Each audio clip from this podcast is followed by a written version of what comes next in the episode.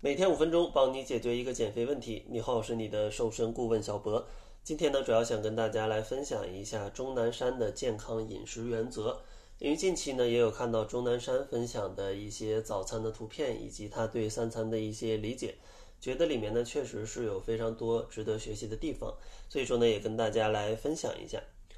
首先，值得学习的第一点呢，就是大家在吃一日三餐的主食的时候，建议。粗细结合啊，建议粗粮跟细粮结合，因为如果仅仅是细粮的话，它比较容易发胖，而且呢，营养价值是有限的，是不是特别健康的？而且中国人的碳水呢摄入量也比较偏高，全都是细粮的话，非常有发胖的风险。所以说呢，建议大家可以粗细结合，里面混一些什么黑米啊、糙米啊、藜麦啊，甚至像一些黑豆啊、红豆啊，甚至像地瓜、南瓜。都可以啊，这些粗粮都可以。然后第二个建议呢，就是做菜的时候啊，咱们尽量用一些清淡的烹调方式，就是蒸、煮、凉拌。这些烹调方式可以有效的降低一下大家油的摄入量，去控制一些热量。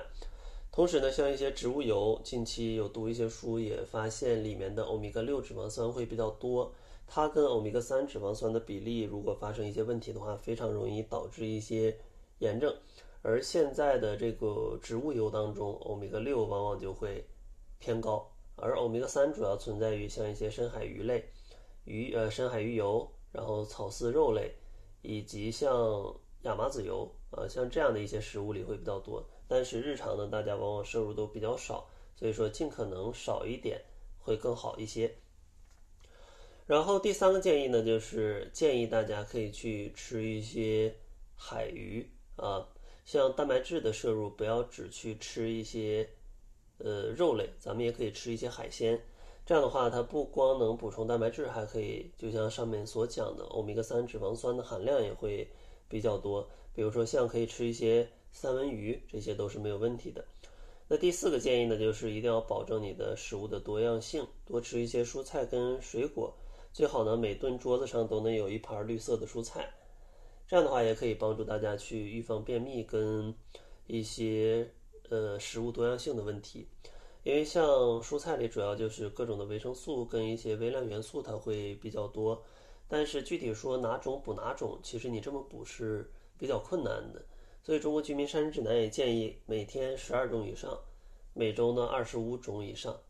这样的话，你就可以有效的去补充多种多样的维生素。但你可能觉得生活或者是工作真的是太繁忙了，我实在也补充不到。那也可以通过一些保健品，比如说善存或者多元维生素片啊，每天吃一片来补充一些也没有问题。像这些补剂啊，它没有什么很神奇的效果。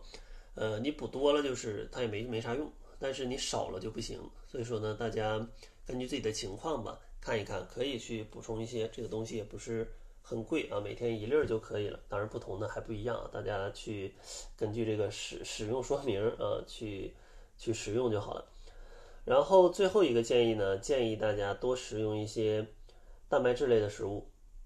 比如说像蛋、豆类、乳制品，还有像上面说的肉跟海鲜。呃，大家可以感受一下，像我刚才说的这五类食物，可能在日常的生活当中，大家吃的都不是特别多。嗯，因为按照大家不同的体重，每天摄入的蛋白质的量，建议是每千克体重可以摄入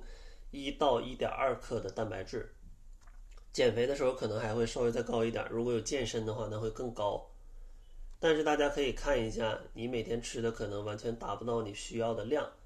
因为一百克的瘦肉里只有二十克的蛋白质，呃，二百毫升的牛奶呢六克蛋白质，一个鸡蛋呢差不多六克蛋白质，所以说大家经常吃的这些食物